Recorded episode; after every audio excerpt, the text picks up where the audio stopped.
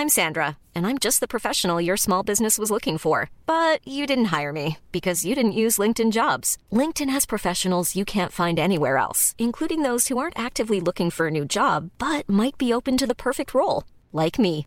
In a given month, over 70% of LinkedIn users don't visit other leading job sites. So if you're not looking on LinkedIn, you'll miss out on great candidates like Sandra. Start hiring professionals like a professional. Post your free job on linkedin.com/people today. Así como suena, presenta La Chora Interminable.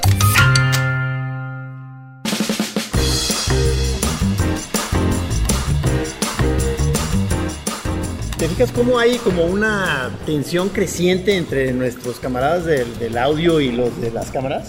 Sí, claro, porque se, se estorban, ¿no? Un- me estorba tu micrófono, dice. Y, el, y entonces Rudy dice, pues me estorba tu visión. Primero como muy educados, ¿no? Como muy amables en la primera parte. Sí, y luego después se andan mentando la madre, ya se andan peleando, ya se andan mordiendo, ya andan diciéndose ahí cosas.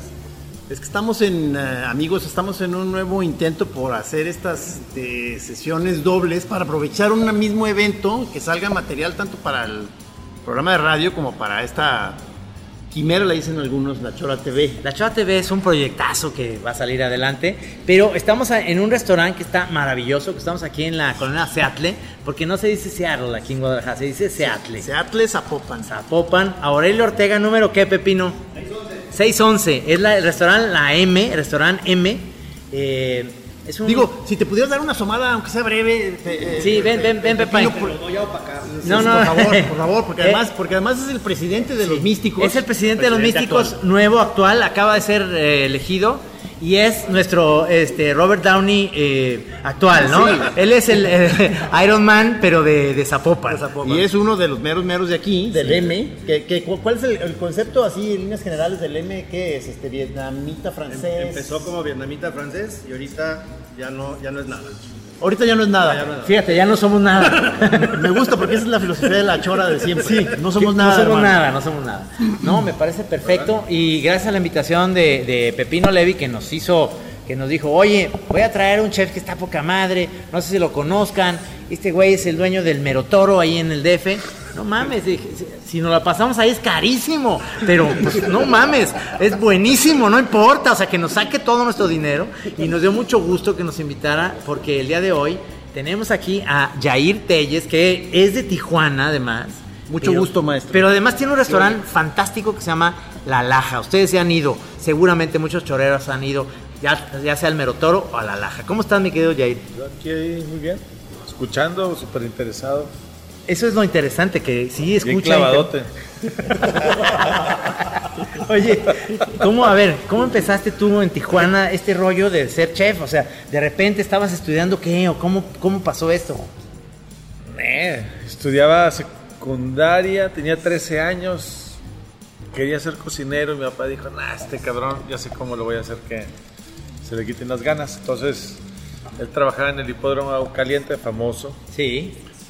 Y había un restaurante infausto que se llamaba el Jockey Club. Dijo, no, pues este cabrón. Sí, vete el verano.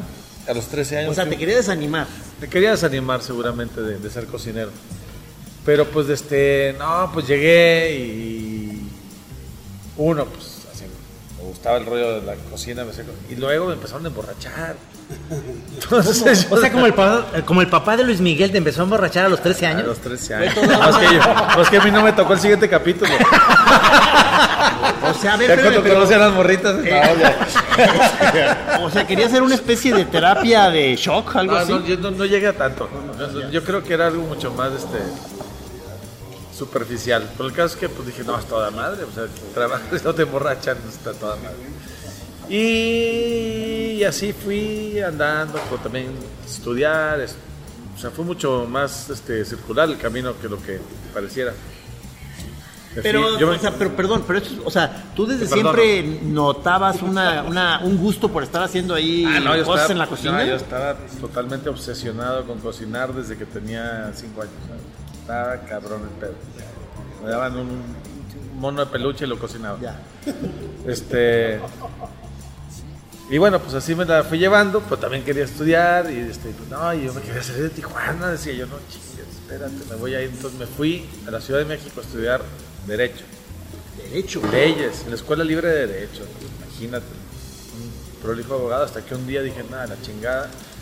Entonces, O sea, esto lo que me encantó en la Ciudad de México fue los mercados y los tlacoyos y ver una pinche tortilla azul. No mames, una tortilla azul, cabrón. ¿A los cuántos años esto? esto? ¿18? 19. 19. Luego la rellenaron de una madre negra, el huitlacoche. Y "Ay, qué asco comer. Así, yo crecí con pinche TV dinner y corn dogs y madres ahí en Tijuana, y tacos, comida china, mucha comida china. Comida china, por supuesto. De Mexicali en general, ¿verdad? Pues en Tijuana mucha comida china Sí. y sobre todo en San Diego, Los Ángeles. o sea, de allá vivimos en bueno, una cosa muy... Que es como un entorno, en un ¿verdad? entorno ahí como un raro. Y después de eso, pues me voy a México, conozco el huitlacoche y la tortilla azul y cosas por el estilo. Fascinado yo por ver los mercados y eso, pero llegó un momento en el que eso... Me doy cuenta que si no me ponía trucha terminaría siendo abogado y eso iba a estar de la chingada. Pero, o sea, abogado fue para darle gusto a tu jefe. No, para irme a México, carnal. Yo me quería salir de la Ciudad de México. De nuevo, la ciudad de Tijuana. Yo me quería ir a, a México, yo me quería ir a la Ciudad de México. Yo quería vivir en una ciudad y la ciudad que me tocaba era la de México. Disculpa Guadalajara, perdón, perdón. No, no, no. Aquí yo estamos también- chidos también. No, No pero pasa no nada. nada, estoy igual de pueblo que de. La neta, ese es otro tema, ahorita hablamos de eso. Sí, pero, a huevo, a huevo. No, claro, no hay pedo. Este, no, sí hay. y en un día dije, la chingada, yo no quiero estudiar esto. No, no, no, voy a ser abogado, eso está de la madre. Entonces me salí, me fui, hablé con mis jefes, este cabrón otra vez quiere cambiar de, de- de vocación. El caso es que conseguí irme.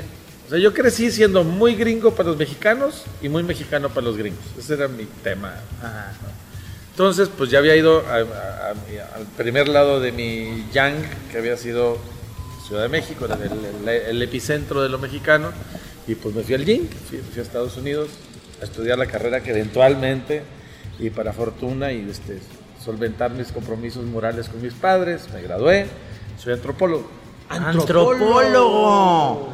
Esto nos lleva a Anthony Bourdain inmediatamente. Exactamente. Salud por eso. Sí me agüité, una buena por Sí, sí claro. Sí, yo también. Sí, sí, sí. Este, Este, pero bueno, pues estudié antropología. Estados Unidos, entonces ya vivían ahí en, en Berkeley por ahí. Y pues también un contacto con más comida y ver, al final de cuentas que me importaba la comida, la neta. Entonces, este, ahí anduve un buen rato, me gradué, terminé. Y ya cuando terminé antropología me di cuenta que no iba a ser antropólogo, la neta.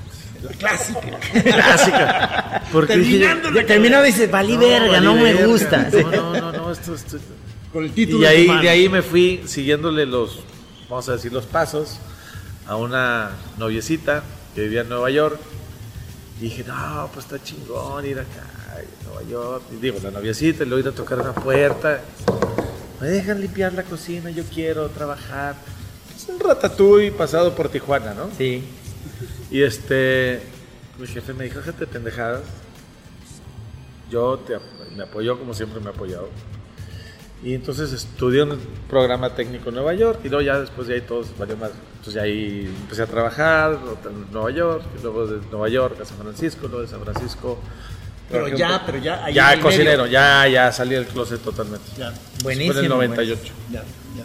No sé qué me preguntabas, pero te contesté un cosas. No, no, no, que, que eso, no, que realmente eso, tu- tus inicios fueron así, es decir, ¿cómo acabaste haciendo estos dos restaurantes que ¿Cómo son... que acabé, cabrón, si no acabado? Bueno, no. Estoy a la no, mitad. Hasta ahorita, digamos, hasta el día de hoy que estamos en junio. En eso acabé. En eso acabé. en eso acabé. No has acabado. Chinito me puse. No, no, vas a seguirle, pero en un sentido, creo que ibas como antropólogo y te fuiste en esto que estábamos platicando hace rato, de, por ejemplo, estuviste en San Francisco, en Oakland, cerquita, pues, y, y, y platicamos esto, los gustos, la- la- las ganas de ser lo que eres, es decir, nosotros desde chavitos sabíamos que íbamos a ser moneros, íbamos a hacer caricaturas, pero tú en un momento dado te diste cuenta de eso cuando probaste el huitlacoche, cuando, cuando tuviste esta novia en Nueva York, cuando, cuando te empezó a gustar la comida y empezaste a decir, mi papá me está apoyando para esto. ¿En qué momento dijiste, voy a ser un empresario que voy a poner dos restaurantes bien chingones? Hubo el clásico momento de que estabas en una tarde y entró un haz de luz y te diste cuenta. Eh, Estabas fumando mota, llegó un haz de Nunca luz. se nunca, nunca ra- racionaliza uno. Bueno, yo no te voy a hablar de mi vida. Así que racionalices, ah, es que esto quiero hacer y voy a hacer y sobre todo empresario. No, la palabra empresario, mis papás muy hippies. Mi hermano mayor se llama Vladimir Illich. Entonces, Eso. en- mi casa decir empresario no era el éxito, no iba por allá. El éxito era realmente seguir algo que te hacía muchas cosquillas por dentro y que no podías evitar como chingado sacártelo más que haciéndolo. Bueno, Steve Jobs era hippie, güey. O sea, Pues no, me, no me vengas con mamadas. Bueno. O sea, es el más rico del mundo, güey. Pues que- Hasta que se murió. Dame chance de mis mamaditas. Dame chance de mis mamaditas. mamaditas, chiquitas, pero. pues, No, no. Entiendo muy bien esa parte en la que dices, voy a hacer, voy a hacer lo que a me cocinar. gusta. A Cocinar, sí, sí, sí, este, ya la fecha, o sea, me gusta cocinar y, y aunque metería así, te digo que mi día se desenvuelve yo yendo a cocinar porque terminas cargado de un chingo de pendejadas que me encantan, pero, pero aún así me gusta este, inventarme estos pretextos para otro. Justo ayer pues, tenemos la cara de madreados y desvelados, tenemos una cena que hacemos cada mes y decimos, a ver, 22 personas que paguen por adelantado para que no te andar con rollos de que si me serviste 4 ñoquis o 10 o 15. Y hacemos un menú que no sé qué va a hacer hasta horas antes de servirlo. Nunca hacemos una prueba de un plato. A un mercado, me mandan del de la huerta verduras y pues empezamos acá y con Alonso hacemos una allá cuatro manos con bebidas que no necesariamente son vino. No me preguntas qué son, eso lo podemos hablar después. Y bueno, y ese día pues es un pinche día de angustia, de ansiedad, de qué va a hacer, va a llegar la gente. Pero esa parte a mí me encanta. O sea, me encanta seguir teniendo la pinche... Este, cabrón, ¿cómo suena esa cámara? Eh, O sea que eres tú, o sea,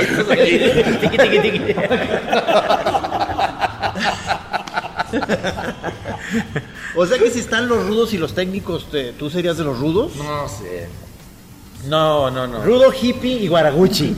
Guaraguchi porque usas a- sa- este, soy- guarache, pero Gucci. Soy, soy ag- agrochic. Agrochi.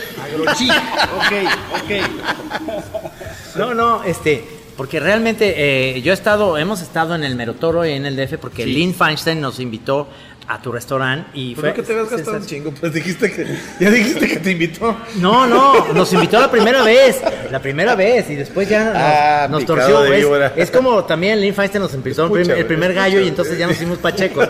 Entonces, ahí, ahí no la pasamos en el Merotoro cuando vamos para allá, que está en la, en la calle de Ámsterdam y esquina casi con... Que si te pierdes es la peor pesadilla porque estás dando Es re- vueltas, ¿no? Sí, es a lo pendejo, porque no estás dando vueltas.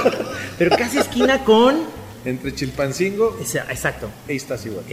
igual. Ahí está el Merotoro y este y es fascinante, un restaurante maravilloso. Por eso, el día de hoy que cuando nos dijo el Pepán, no, pues va a venir Jair, le dije, no mames, o sea, somos fans de su cocina, pero queremos saber su historia. Ahorita que estamos platicando de San Francisco como una ciudad, que viviste en Oakland, como una ciudad, para mí, que se me hace interesante en la gastronomía, tú me dices, pues se quedó como atrás. ¿Qué ciudad ahorita tú consideras que está como bien chingona que dices, ahorita yo me quiero ir, mañana yo te pago el avión, nos vamos a ir a tragar a dónde? Guadalajara está chingón. Guadalajara. Guadalajara está Ah, no, el avión ya, ya, entonces ya ahorré bien cabrón, güey. Ahorita pásame lo mismo, eso te lo digo. A nos ponemos de acuerdo. Te voy a pasar lo del avión que va a salir, Viva, Viva Aerobús, que es baratísimo. Oye, es que a mí, me, llegamos, güey. a mí me, me intriga esta parte de los chefs, como que es A finalmente... mí es- también me es- intriga la parte de los es- chefs, yo todavía no lo entiendo. Es un autor, es un autor, ¿no? Entonces, este, pero tú dices Es que primero no, no te visualizabas como empresario, pero supongo que alguien que ya tiene el interés este de la cocina, desde el principio te estás visualizando como alguien que va a estar como al mando. A ver, vamos a, de vamos a sacar del closet las cosas. A ver, O sea, los chefs. La gente piensa, o sea, no todos los chefs son buenos cocineros y hay grandes cocineros que son muy malos chefs. No mames. Pues sí, mam. a ver, ¿cómo, está, cómo, cómo harías la Me distinción? acaba de romper mi mundo de muñecas con la punta de la verga. Con la sartén enmielada. No está el baño. No, expli- explícalo. No, o sea, a ver, que hagan la distinción. O sea, a ver, estaba interesante eso. Eh, el- entonces, el, el cocinero. Hay grandes cocineros que son muy malos chefs y hay grandes chefs que son muy malos cocineros. El, el cocinero que es, entonces ya, el- ya el que eh, La aterriza. cocina para cocinar. Es como pensar que un arquitecto es bueno para levantar una pared o que un director de teatro es un buen actor. Es otro pedo. Ahora, alrededor del oficio del chef hay muchas verdades inventadas, vamos a decirle, para no decir que mentiras. Mitos. Hay muchas verdades inventadas en las cuales varios actores, entre ellos los chefs mismos, los comensales, los medios y algunas otras personillas que puedan dar por ahí, han acordado compartir esta verdad en la cual, ah, es que el chef está ahí haciendo la mantequilla en la mañana y después va y saca la cebolla más bonita. Eso la verdad es que es este, relativamente falso. ¿no? Ajá. Pero a todo el mundo le conviene mantener esa verdad.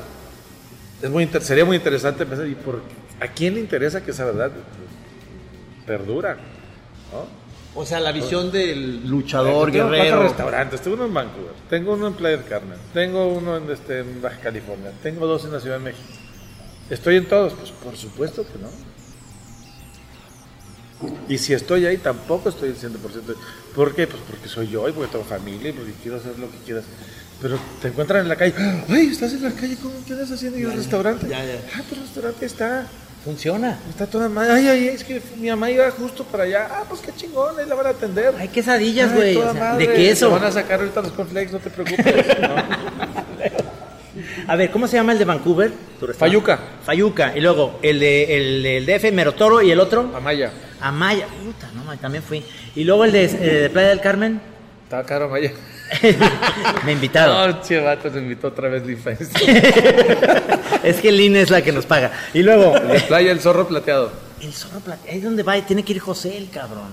Son muy diferentes uno de Son otro. muy diferentes, creo que sí. Sí, sí, sí, en ninguno hay la intención de, de que sean iguales. Pero ¿cómo haces, cómo, cómo eh, haces eso ya realmente como una mente dentro de todo tu hipismo, que eres hippie y no eres un empresario? ¿Cómo haces este pedo que dices, voy a hacer cuatro Gracias. restaurantes y los cuatro van a tener una cosa diferente, pero estás, estás ahí de una manera como en las, en las caricaturas de Superman, como un cerebro que está detrás de todo Pero eso? no, a ver, nunca, bueno, yo nunca concientizo la aritmética de los cuatro o los cinco restaurantes. Como si llegas a, a tu restaurante, o no, mi pepino, el día que llegas a tu restaurante dices, yo soy el dueño. Valió verga el asunto, Sí, claro. compadre, ya valió madre. Pues no, no, no, ¿no? Entonces sería como concientizar, ah, es que tengo cinco restaurantes. Eso le toca a otra gente decirlo y, Ajá. y Hacienda que no se entere, ¿no? Este, No, la hacienda no oye la chora. yo Hacienda... Gobernación sí, pero no así. La cámara, por favor, que le da ese ruidito. Más bien, cada uno es un momento muy específico. Lo que sí hay es que cada uno es legítimo. O sea, ninguno es, ah, putas, pero así le voy a hacer. por eso es como que funcionan así. Que para mí me encanta, en mi educación hipiosa, eso está muy bien.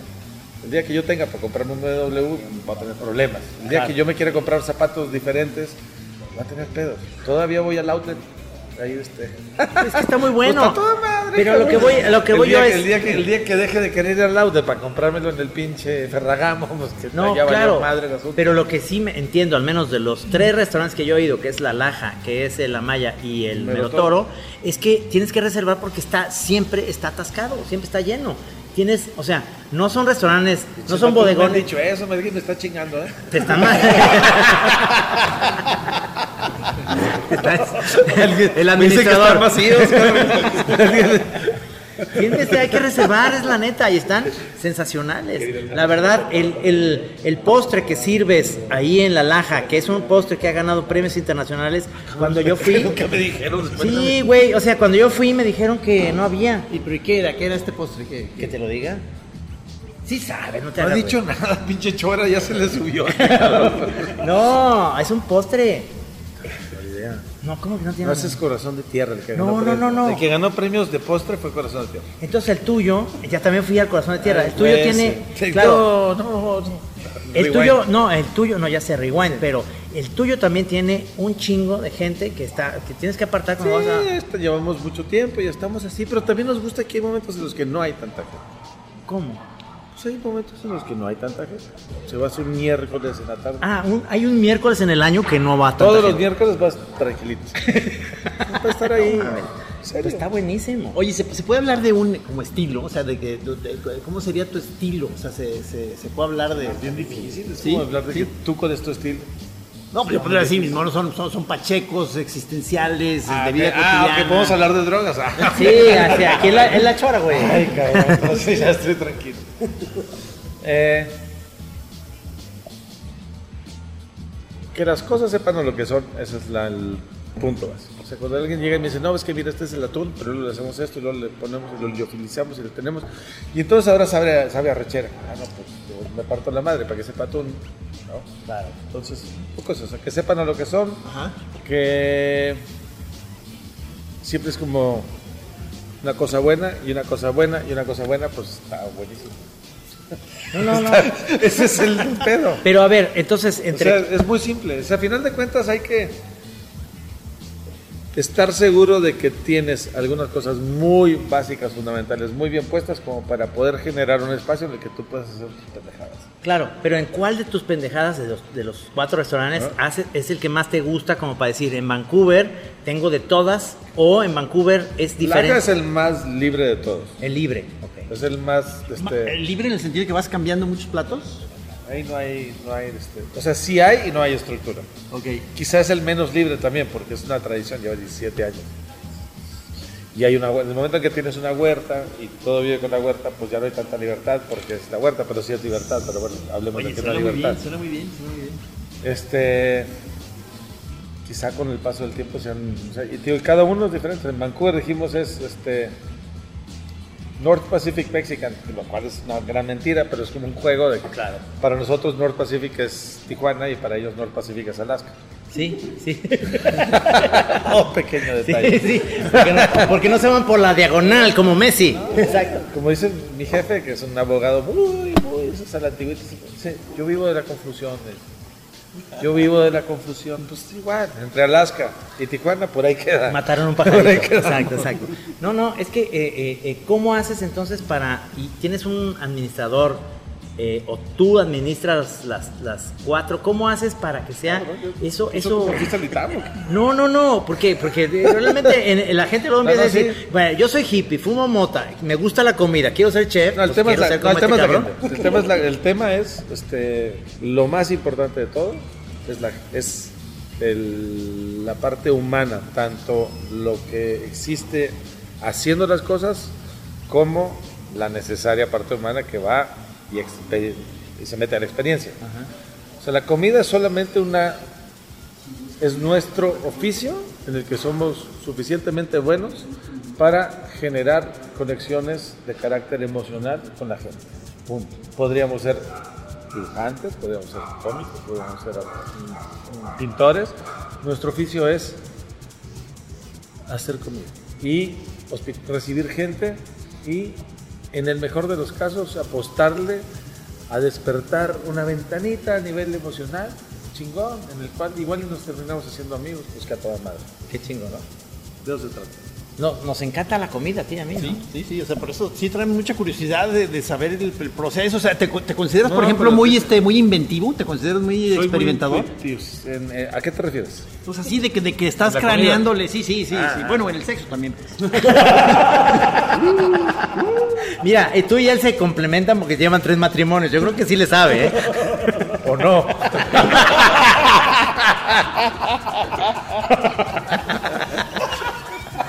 Entonces, eres inventivo. De repente dices, "Ay, me llegó, ahorita fui al mercado y me llegaron unas. tengo ahí unos pimientos de padrón. O sea, ¿qué voy a hacer con eso? No, total- totalmente in- intuitivo. O sea, el- el- la dinámica se reduce cuando estás bien crudote un pinche domingo, abres el refrigerador, no hay nada. Dices, no, sí hay algo, cabrón. espérate". Entonces, no, vale madre, ya no es el. el- Ah, pero es que el producto. No, ni madre, aquí no es el producto, es. Que esté bueno y que esté monchoso y que, que no tenga que salir de la pinche puerta para vestirme. Monchoso, cabrón. Claro. Ah, Su, verga. su raíz pacheca. acá. ¿no? Soy tan pacheco. Pero y, y borrachote. Soy drogo, y borrachote. Pero, pero Pacheco no. y borrachote. Borrachote. ¿Tienes, ¿Tienes un vino? Varios. Eh, eh, este se llama, se, se llama Vichy. Ay, Vichy. Que Vichy. Vichy para todos que los que nos están oyendo en Guadalajara. eh, yo tenía una novia que era del norte que decía, el buque anda Vichy. Así decir, el Era de- niño era anda de- encuerado. Era Eso de barrio, cabrón.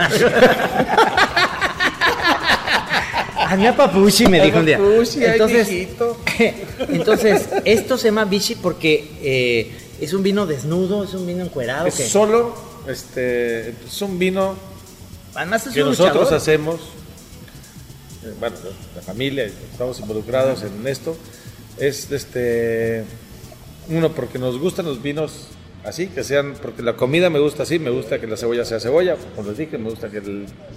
¿Cómo se le llama atún. eso, esa característica? Este, y me gusta que el vino sea vino, de jugo de uva. Resulta que con el tiempo yo me estoy dando cuenta que en la elaboración del vino se utilizan muchos, algunos maquillajes, con los cuales yo no juzgo lo que simplemente yo no quiero eso.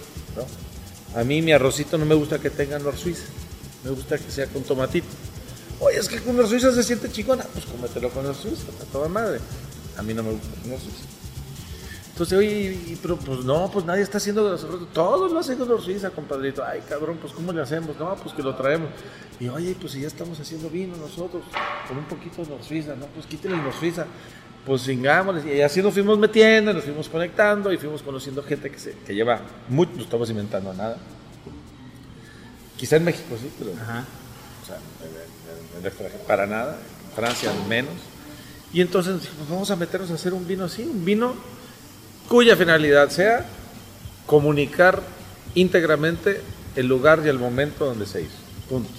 O sea, el vino a final de cuentas es una, así como mi amigo el que tiene un video, ah, que este es mi medio para captar este momento y yo representarlo. Ok. Para nosotros el vino es un medio óptimo para captar un lugar, un terruño, un terreno, un año, un momento y a la gente que lo hace y poderlo comunicar. Eso es lo que es. Y en eso estás con Alonso. Alonso que está aquí con nosotros. Queremos darle la palabra porque entonces quiero que nos platiques y que nos des de probar. Gracias, ya vas a dejar descansar. y que nos des de probar de estos dos tipos de vino. Obviamente tú no vas a probarlo porque... Entonces es una, es una cata esto, entonces también. Ya se volvió una cata. A ver, Alonso, platícanos a ver lo que, lo No, que pues Yair nada. tienen idea. Eh, pues digo, este vino es pues, ahí de la familia de, de Yair. Y pues es, se le llama, se le llama vino natural. eh, que es una palabra que igual y hay que usarla todavía. Pero pues al final es vino que está, como dices, está limpio completamente, jugo de uva, hecho alcohol. O sea, hay como varias, yo siempre digo que hay cuatro, cuatro reglas para, para hacer este vino, que es viñedo limpio, o sea, tierra limpia completamente. Y luego tienes que fermentar con las levaduras de la uva, no poner de laboratorio, no hacer ninguna corrección de color, acidez, bla, bla, bla, todo esto. Y añadir lo más mínimo de sulfito que puedas, o sea, que son 3 gramos, es como lo que más a la hora de embotellar. Entonces no estás, estás teniendo un producto vivo, un- un- algo es que literal es... ¿Dónde está, ¿Dónde está el viñedo? ¿Dónde El lo...? viñedo está en Tecate, Baja California. O sea, está no en, no en, digamos, en la zona Del Valle, no, del no, Valle, no. no. está acá arriba. En Tecate, en Tecate. Tecate. Sí, trabajamos, o sea, porque está, bueno, Vichy tiene su viñedo, trabaja con unos viñedos de vecinos también, viñedos viejos de como 90, 100 años, Ajá. y trabaja con un viñedo que está en Ensenada, en San Antonio de las Minas, que ahí sí está ya más por la zona, Sí. Este, también un viñedo viejito como de 70 años, ok. este, sí, sí, sí. Y veo los de dos colores. Sí, hay, hay vino tinto y vino rosado. ¿no? Vino rosado, esto es un espumoso, Es un espumoso, que eso es para, para los mariscos, buenísimo, ¿no? para cuando sea, Para para, la playa, para todo, para, Para la boda de Torreón, Torreón. que tú eres de Torreón, Yo soy de ¿verdad? Torreón, sí, sí, sí. Es, es que a mi mujer le choca cuando tenemos vino rosado que le digo, a ver Maggie, ábrete el rosadito, pues le caga eso, que le diga. Se oye muy sugestivo, se oye- muy sexy. Ábreselo tú. es que como estamos, como hay, como hay fiesta, pues bueno. Hey, I'm Ryan Reynolds. Recently, I asked Mint Mobile's legal team if big wireless companies are allowed to raise prices due to inflation. They said yes. And then when I asked if raising prices technically violates those onerous two year contracts, they said, What the f are you talking about, you insane Hollywood ass? F- So to recap, we're cutting the price of Mint Unlimited from $30 a month to just $15 a month. Give it a try at mintmobile.com slash switch. $45 upfront for three months plus taxes and fees. Promo rate for new customers for limited time. Unlimited more than 40 gigabytes per month. Slows. Full terms at mintmobile.com.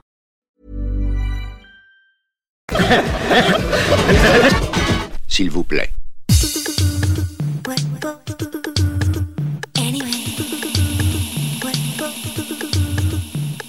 Pero entonces, eh, tienes tinto y rosado. No hay... Esas, esas son, esas, eh, nada más trajimos estas dos, rosado. dos etiquetas, hay ocho etiquetas en total. Ok. Son cinco tintos, eh, un rosado, un espumoso rosado y un blanco. Este es el espumoso Este rosado. es el espumoso rosado. Me encantan sí, los hecho, trae corcholata. Sí, sí, sí, maravilloso. A ver, Sí, en sí, la sí. Chora TV se va a ver cómo lo va a abrir. Es como una Sí, caguama. cómo lo va a abrir, cómo va a explotar. Caguama Eh, hecha en tecate. Exactamente. Se va a No, oír. pues nada. Se va a oír. No, la cámara se oye más. Se va a. Cuidado. Eso. Ay, qué bonito. Muy bien. Mira, ya no explota. Ya, Lo que explota es la tacha. Bravo, salud. Todavía no explota. Salud, tuvimos salud. algunas de este. Uy, pelón, deberías de regresar al vino, por favor. ¿Qué onda? Traigan 7 Up y le echamos, ¿no? Sí. Acá te estoy esperando yo el mezcal sin alcohol, Trino. Ok. Y pues nada, es un espumoso natural, igual, de este viñedo de Ensenada. Y es de diferentes uvas, de uvas eh, de la uva Misión, Rosa del Perú y otras uvas italianas. La Misión y Rosa del Perú pues, son las primeras uvas que llegaron aquí a México, de los españoles. Y antes todo México estaba lleno de esto, pues pusieron de moda las italianas, las francesas y destruyeron todo. Oye, Alonso, ¿y tú, tú, este, tu profesión? Tú estás chavo, ¿cuántos años tienes? Yo 32. 30, estás muy chavo. Entonces, ¿qué, qué es tu profesión? Sí, Soy sea, músico yo. ¿Eres músico? O sea, eres músico y pedote, pues. Exactamente, es, es que ahí tomé la- el siguiente, el otro lado del camino. No, no, pero platícanos, ¿por qué entonces eh, No, es diste que- este giro, digamos, en tu... Yo estaba en la música toda mi vida y me fui a vivir a Alemania y allá acabé abriendo un restaurante y estaba especializado en vino natural. Entonces me tocó probarlo y yo la verdad, yo nunca había tenido contacto con el vino pues, tan cercano como, o sea, para nada, o sea, era de que pues hacía como el calimochos y ya. Sí. Este, y cuando probé la primera vez el vino natural, me tocó probar una etiqueta muy, muy cabrona y dije, no mames, he vivido en un engaño, como es- esto, o sea, O sea, entonces tú sí tuviste un momento revelador. Ahí sí, ahí sí se la luz Tú sí, llegó. se oyó el coro. Igual no estaba entendiendo porque era en alemán, pero este. Pero fíjate, nosotros los mexicanos tenemos como una, como una percepción del vino alemán, como un vino malo y dulzón, el blanco sobre todo. Yo he probado vinos alemanes, son estupendos, No, blancos, geniales, porque no nos llega ese vino, es decir, eh, igual pasa con la gente cuando llevas vino mexicano a Europa o otras partes, te dicen, ¿cómo hay vino en México? Sí, no puede sí. ser. Eh, eh, ¿qué, qué, qué fue lo que te impresionó y que dijiste ahí? ¿Qué, qué vino fue, digamos, el alemán que dijiste, aquí está muy cabrón? Pues, eh, o sea, pues el Riesling, simplemente, el Riesling que es de allá. Sea, probarlo, porque luego todo dice, no, es que es dulcecito y no sé qué. no, o sea, hay unos increíbles, increíbles, secos. O sea, los alemanes, como buenos alemanes, todo lo que hacen, ¿sabes? Saben perfeccionarlo. Nada más la en el fútbol nos lo chingamos, Exact- pues, pero nada más. Exactamente, exactamente. Por, e- por Pero eso. jugaron perfecto. Sí, igual. Pues pero- lo más que son alemanes, jugaron perfecto, como el sistema lo dice, pero perdieron. Pero perdieron, así Sí, pasa, ¿no? Claro, así pasa, huevo. Sí, no, pero sí, o sea, Oye, con- ya lo probé, ¿eh? ¿Sí? ¿Qué Está tal? muy rico el espumoso, el rosado, se llama Se llama Petmex. Pet Mex. Es un petnat, que es como petillant naturel. Se en- en- petillan- petillante, a diferencia de un vino hecho como lo que conocemos espuma, que es un, como un champaña, una cava, que es un método un poquitito más complejo, eh, que se fermenta, se pone en la botella, se le juntan los sólidos en, el, en la base de huella y luego se vuelve, se le introducen levaduras, se vuelve a fermentar. Digo, Lo dije muy sencillo, pero eso es como se hace un método de una champaña, una cava. Este, no, este es un vino para estar sentado bajo un árbol un domingo. Se embotella con un poco de azúcar residual, se tapa con la corcholata y te entregas al, al movimiento de los, de los dioses de las fermentaciones y vuelve a fermentar en la botella.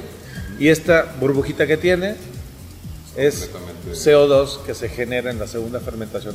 Entonces esta es como, esta es casi, casi una salida muy, muy, muy, muy... No estamos inventando nada, hay partes en Francia, en Italia, donde es como muy tradicional hacer vinos petillantes. Petillantes que te cosquillea así como cuando suena la Sí. cámara, es así. Sí. Este, O sea, es que es una leve burbujilla. una, una leve burbujita. Pero además no está, no está dulzón, eso me gustó, es un seco muy sabroso rosado. Pero que- no está súper seco tampoco. No, tampoco, pero, pero tiene Tiene un... frutita, pero muy buena acidez. Exactamente, Sí, tiene sí, buena sí. acidez. Déjanos y- echarle hielos. Y me gusta mucho que las dos etiquetas son como luchadores, Sí, señor. Hermanos del Santos. hermanos del santo. Cotorras, sí, podrían ser pa- parientes de Santos. También la idea en las, en las- en las- en las etiquetas es, nosotros no entendemos el vino como un tema de lujo, sino es- el vino es un rollo para convivir, para compartir, para tirar desmadre, para emborracharte, para ponerte super güey o super no güey. Y no es una botella que nomás abres en Navidad o en el cumpleaños.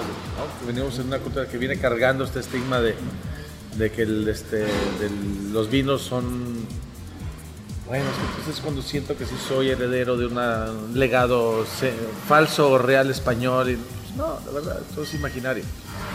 Esto es este, nuestra manera como de, de comunicar y de compartir. El nombre, Vichy, ¿no? Y la idea- padrísimo el Y la idea está de, de, pues, de los, los luchadores ahí, están medio en pelotas. de este, y los nombres también, o sea, Pet Mex en, en Estados Unidos, Pet, en inglés, Pet Nat, es como le llaman a los petillantes naturales. Ajá, Entonces, ah, pues tienen Pet Nat, pues nosotros Pet Mex. Y este, buenísimo. y el no sapiens, pues ya después hablamos de él. Se me, Eh. está- se me queda viendo. Cuando te digan que eres pedero, di no, no, soy petillando. A ver, Alonso, entonces, y, y tú decides este, meterte al proyecto, ¿en qué momento de tu vida vino la oportunidad de estar en este proyecto? Pues yo llegué acá a México, me regresé de Berlín y llegué acá. Y yo ya ubicaba a Yair alguna vez, lo conocí ahí, llegué a Merotoro porque sabía que era el único lugar donde vendían vino natural. Y llegué y pues se quedé, ah, cabrón, pues mira, este güey le interesa, no sé, o sea, yo dijeron, empezamos a probar unas cosas, nos conocimos, yo me regresé a Berlín, regreso a México y le caí a la Maya, que la Maya acababa de abrir como tres días antes. Y llego y ya nos empezamos a ser amigos, más que nada primero cotorrear porque yo venía con otros proyectos, pero pues me empiezo también a dar cuenta que nadie, como que nadie, este tema era completamente desconocido aquí en México, más que Jair y otros tres pelados igual este, sabían del tema. Y le dije, pues déjame te ayudo a, o sea, me quiero, me empiezo a trabajar contigo con la marca, como empezar a dar capacitaciones para los restaurantes, a posicionar el vino, a todo esto. Y así empezamos y, y ya de ahí pues ya pasó un ratito y, y ha estado, ha estado divertido, ha estado divertido. Qué maravilla. It's been a fun ride. Sí, sí, Bumpy sí. but fun ride. Sí. Sí, sí, sí. Qué maravilla. Realmente, este, este, yo creo que eh, finalmente estamos ante como una presentación. En mi cerveza que se cae. Sí, pero se cayó en el canalito. Una, estamos ante una Está presentación chingón muy. se cae en el canalito, ¿no? Está poca madre. en el canalito que puede caer todo. Pepino, se cayó en el canalito, ¿eh? Eh, estamos ante un proyecto muy interesante que es eh, un proyecto totalmente mexicano que ya ha trascendido las fronteras, está en, en Vancouver, digamos, en ese momento. no, está No, no, en- no, no, este vino se ¿En vende dónde? Se vende en Europa, en Se vende Francia, en Francia, se vende en Dinamarca. Noruega. A ver, platícanos eso, entonces. No, pues nada, Japón. empezó desde el primer año que 2014 fue la primera producción, 2015 fue a California, fue lo primero, y luego 2016 ya todo Estados Unidos, España, Escandinavia y Japón. Y, y este año ya va a Francia, a Inglaterra, a Canadá, igual hasta Georgia también. ¿Y tú eres el que estás orquestando esa red? Pues no, entre todos, entre todos, sí, sí, sí, el, el colectivo Vichy Ajá. este, es, el, es el bueno. Sí, ahí hacemos. Los ¿Qué es, lo, qué embichados. es lo que está pasando con el vino mexicano en ese sentido en Europa y en ahora está haciendo Japón y demás otros países? Está siendo aceptado porque además aquí en México el vino mexicano es muy caro, por- entiendo por, por los aranceles, que eso no debería ser, porque Ah, realmente... pero este vino existe, no, este- disculpa que interrumpa, Sí, no, pero no, Por favor. existe el vino mexicano como percepción del vino mexicano y nosotros no tenemos nada en contra de ni del vino mexicano ni de nuestro país que nos encanta y dijimos gol cuando el Chucky lo metió, pero esto es un nicho muy específico, súper súper específico de la industria del vino. Entonces no entramos dentro del vino mexicano. La gente no compra este vino por ser vino mexicano. Ok, aunque se llame Petmex. La compra porque es un vino que cumple con los, las expectativas de un mercado súper discerniente. O sea, es un mercado que habla de mamones, que si no tienen el vino. Es como si hubiera como vegetarianos en el vino, estos Sí. serían como los vegetarianos en el vino. Ok, son veganos, es un vino Ah, vegano. un. Vegetariano. Vegetariano. Ah, Hay o habemos algunas personas que de repente es como un hechizo. Te, te dan a probar el vino normal, como si no puedes. Ajá. Por la año de sustituto, la presencia de barrica, la presencia de muchos del Nor Suiza este del que te hablaba. Sí, claro, en el arroz. Entonces es un mercado muy específico que no está metido tanto en, o sea, funciona muy al margen de la industria del vino mexicano. De hecho, nuestros vinos son relativamente baratos para el mercado del vino mexicano. Porque nosotros, desde que hicimos esto, dijimos, nuestro vino no puede costar más que lo que cuesta el vino del francés este hijo de la chingada que lleva 150 años haciendo. Claro. ¿Cuánto cuesta una botella? Por ejemplo, de este que estamos probando, el espumoso. Nosotros lo de- sale como unos 11 dólares de- saliendo de, de la bodega. Ok. Más todas las añadiduras. ¿Lo venden aquí en México? ¿Está en la europea o en No, alguna? no, no se vende en ninguna tienda todavía. No se vende. Solo restaurantes. Aquí en Guadalajara. Aquí en Guadalajara este, está en, en Magno, en la docena. Ah, Para el Real iban a empezar y pues aquí también en M, ¿no? Hasta- vamos a tenerlo qué para maravilla. mañana para el evento. Sí. qué maravilla, qué maravilla. Sí, ¿El sí, evento sí. que es? ¿Es una, es una banquete? ¿Es A ver, ven, ven, ven, ven, Es ven. cata, banquete, party, Es cena, que, baile, show. es que lo que pasa es que el evento, obviamente, cuando salga este programa ya pasó, pero. ¿de, de qué trató el, de qué trató el evento, mi ah, querido qué? Aquí en la M. El evento con el señor Yair, cada mes en M estamos trayendo un chef invitado, tanto mexicanos como extranjeros. Y de Para dar- Tijuana. Y de Tijuana también de TJ. Es, que, que es un continente aparte. Es otro planeta. sí. Sí. O sea, como el programa de chefs invitados. Así es, para darle vida a la ciudad culinariamente, ¿no? Eh, compartir con, con los tapatíos propuestas nuevas, diferentes, que si no vinieran aquí, pues es muy difícil acceder a ellos, ¿no? ¿Y se, se anuncia qué va a ser el menú o es una cosa ahí que, que- que ahí de- aparece de- en el... Depende del chef, porque hay chefs que, como Yair que prefieren ser más espontáneos en sus creaciones y hay otros que son más estructurados, que, que sí traen ya todo medido y... No, maravilla en ese sentido que, que en general yo creo que asocio mucho la onda de la, de la caricatura, la pintura, el arte y la comida con esta onda de la improvisación. Realmente lo interesante es eso. Y yo siento que tú y yo somos más en ese sentido como, como Yair. En ese sentido somos más de que en el momento se nos va a ocurrir y, y confiamos mucho en el, en el sentido Que- como el que- jam. Digo, a veces cuando, para- cuando los 40 años, confiamos mucho en que no es un pinche baquetón. Que siempre, siempre te la vas a sacar, cabrón. O sea, sin sí. engañar a nadie, ¿eh? No, claro. Nunca. Pero siempre vas a caer parado. ¿Por qué? Porque siempre has caído parado. Y cuando no, también caíste parado. Como, Sa- bueno. como Sage, que cayó siempre parado. Sí, pero él jugaba con la izquierda nomás. No, bueno, Ese era el gran pedo. en, en eso la Por eso improvisación. no jugué en el Milán, cabrón. No he tenido dos piernas, jugué en el Milán. Por eso- en el América. La improvisación es, es, es, es pambolero. No, Tantito.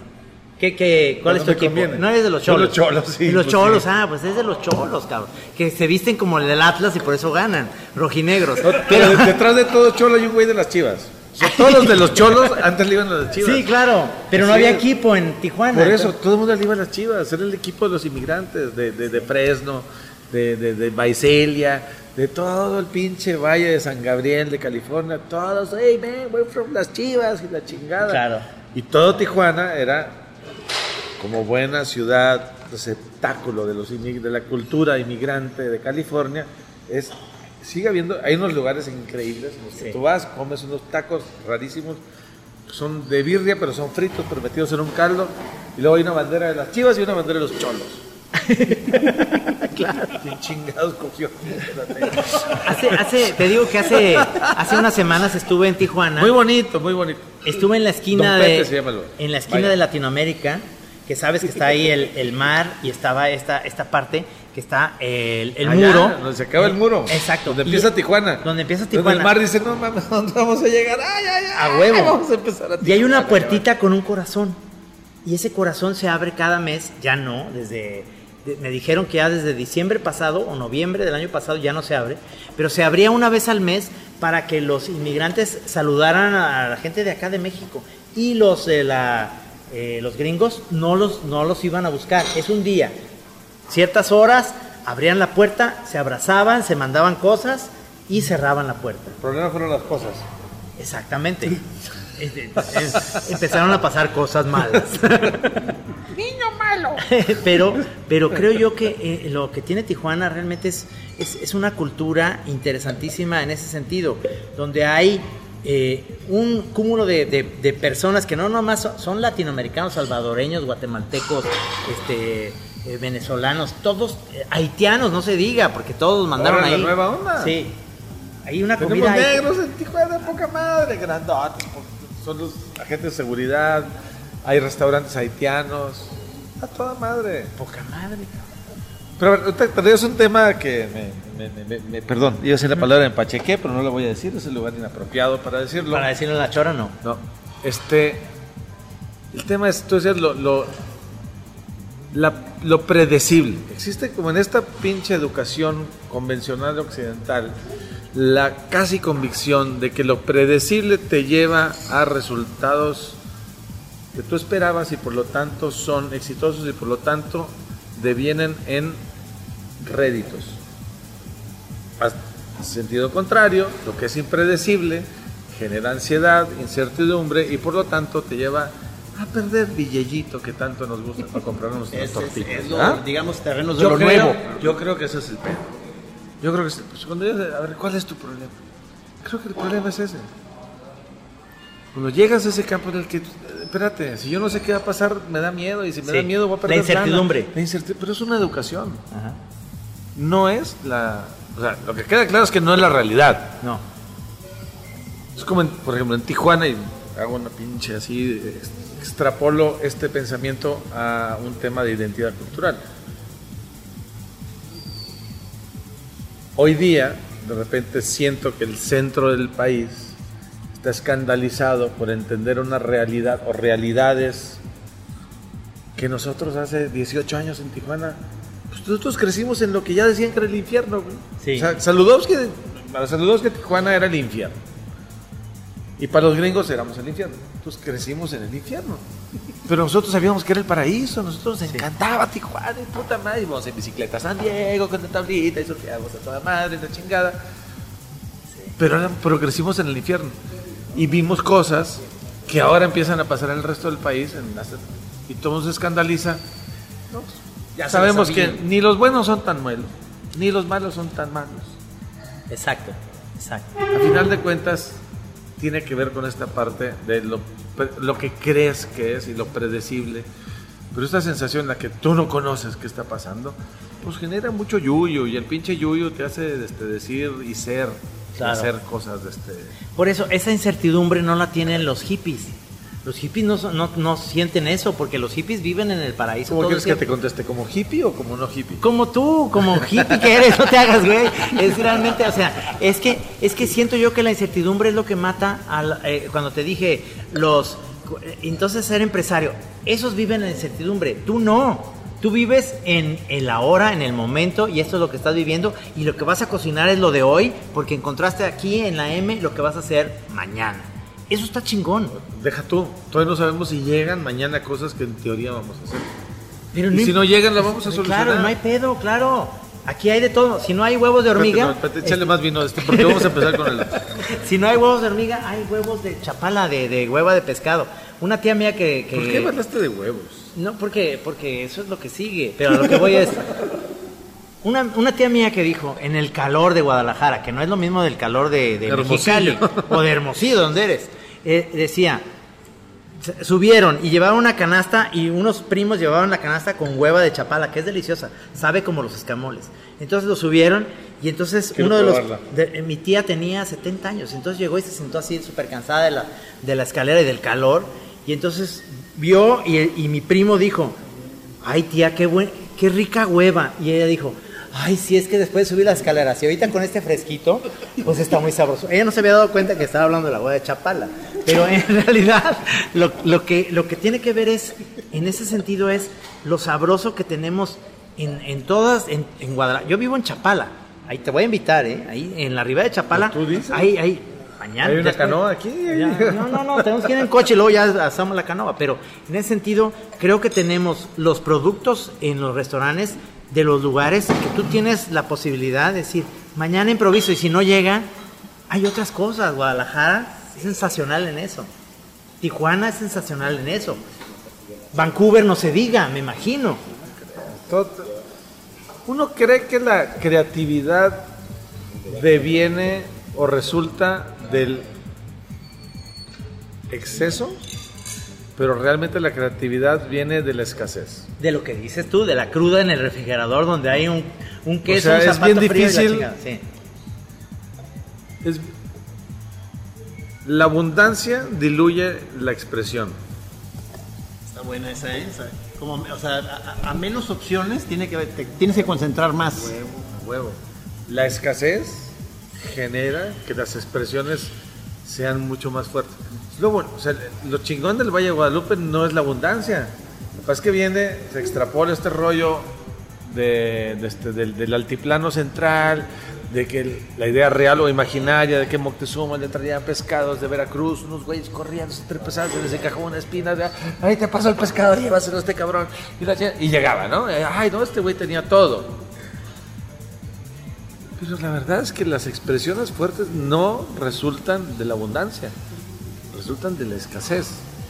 Los menús más bonitos en el valle son cuando tienes un ingrediente en tres diferentes platos. Sí, que Pero es increíble. es cuando ¿Por dicen- qué? Porque es una manera en la que estás diciendo, no soy yo, no es el chef, no es este cabrón. Es la tierra, el momento, la temporada en la que te está diciendo. Si el tomate está increíble, pero increíble no es increíble. Increíble es que quieras dormir con él. Es que quieras, a partir de ese tomate, definir a cualquier otro tomate que vas a ver en tu vida. Eso es increíble. ¿Por qué lo chingón. ponen en un plato? ¿Y por qué tiene que ver este güey que dice que es chef en el plato? Ponle sal, ponle aceite y se acabó. Y vete a dormir toda tu casa, prende Netflix, convive con tu familia, olvídate de todo ese bullshit. Y ya, al siguiente día será otro día. Ese es el tema. Qué chingón. Buena, buena Es muy filosofía. buena, es muy buena Sí, filosofía. de- pensaba que es como con lo que en otro sentido es decir que hacen falta muchas veces ponerte reglas del juego para que empieces a funcionar. Si te dejan demasiado abierto el campo, este, te, te pierdes, ¿no? Entonces como que a- eh, cerrar Hay un que poco. hacer umbrales. El día que tú quieras pintar como Picasso, valió chingada el asunto. ¿no? O creo. Ah, mañana soy Kandinsky. Su madre. Espérate, mi umbral es este, cabrón. Este es donde yo- y soy un chingón aquí. Sí, sí. Pues hay que encontrar todos ese umbral. Hagamos lo que hagamos. Seas contador, seas taibolera.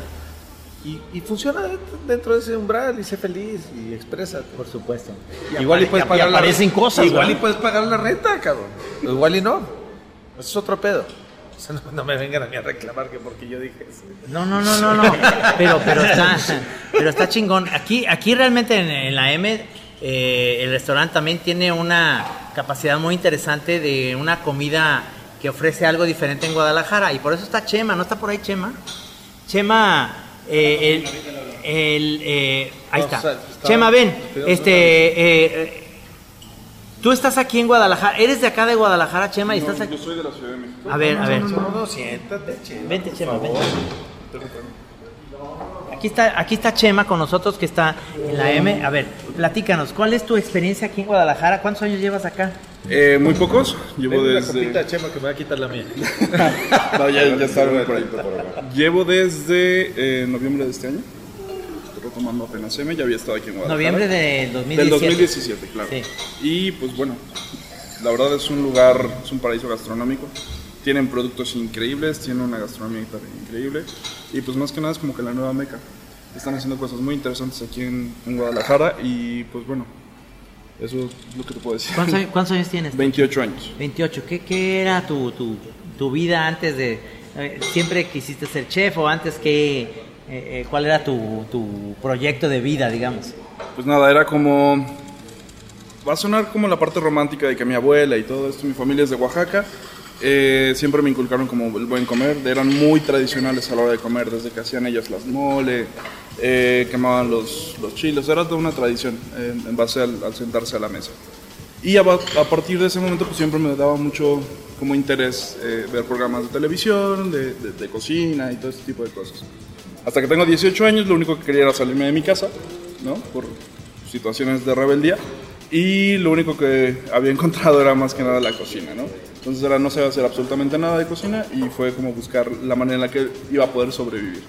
¿Cómo encontraste eh, realmente la, la- la técnica de hacer comida vietnamita? Bueno, ya ahorita se ha expandido más la M, ¿no? Ya no nomás Sí, es ya eso. es una cocina de producto. Francesa, bien, pero ¿cómo, cómo encontraste todo? Ah, todo es- este- estudiando eh, me di cuenta que no era lo mío tampoco como el estar en una escuela, no creía en lo que las- la, la escuela estaba proponiéndome y lo que decidí fue agarrar e irme a otros, otros países, aprender de, de las culturas y siempre fue de intentar aprender de los mejores. Por eso me fui un tiempo a España, y ahí hice como se podría decir mi máster, acabar mi carrera.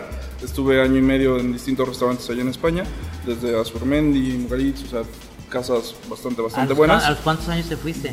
21, 20 años. Estabas muy chavo, cabrón. Sí, porque ya me había hartado de la escuela. Ya. O sea, más que nada era como, pues ya no me están enseñando lo que yo quería. O sea, no, no me enseñaban tanto a cocinar, me enseñaban números, me enseñaban eh, administrativo, me enseñaban 20 mil cosas, pero no, no era tanto estar dentro de una cocina, ¿no?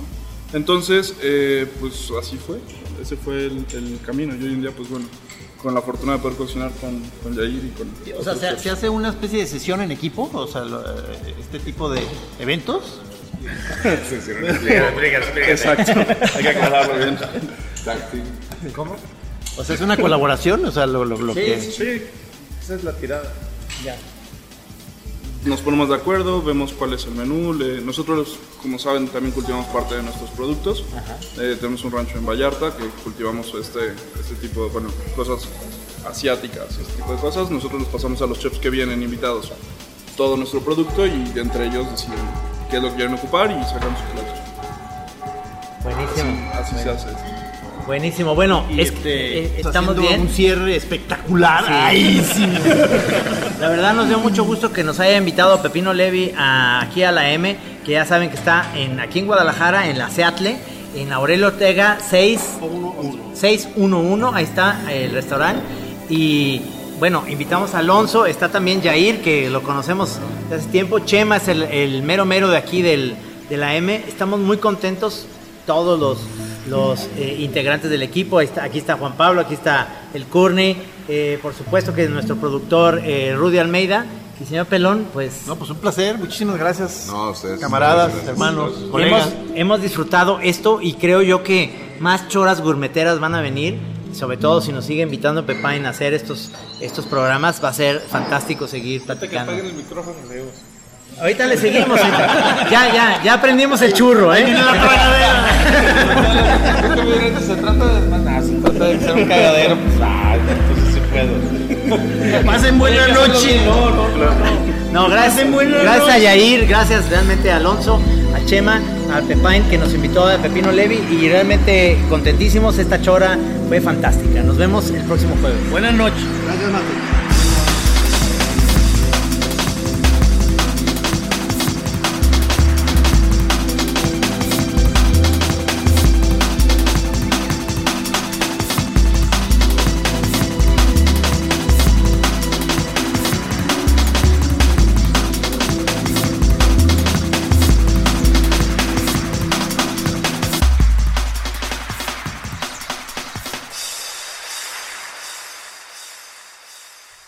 Aquí en Así Como Suena, La Chora Interminable. Es una producción de Radio Universidad de Guadalajara. A huevo, señores. How would you like to look five years younger? In a clinical study, people that had volume added with Juvederm Voluma XC in the cheeks perceived themselves as looking five years younger at six months after treatment. Look younger, feel like you. Add volume for lift and contour in the cheeks with Juvederm Voluma XC. Reverse signs of aging by adding volume to smooth laugh lines with Juvederm Volure XC. For important safety information and to find a licensed specialist, visit juvederm.com. That's J U V E D E R M.com. Not for people with severe allergic reactions, allergies to lidocaine, or the proteins used in Juvederm. Common side effects include injection site redness, swelling, pain, tenderness, firmness, lumps, bumps, bruising, discoloration, or itching. There's a risk of unintentional injection into a blood vessel, which can cause vision abnormalities, blindness, stroke, temporary scabs, or scarring. Talk to a licensed specialist to find out if it's right for you.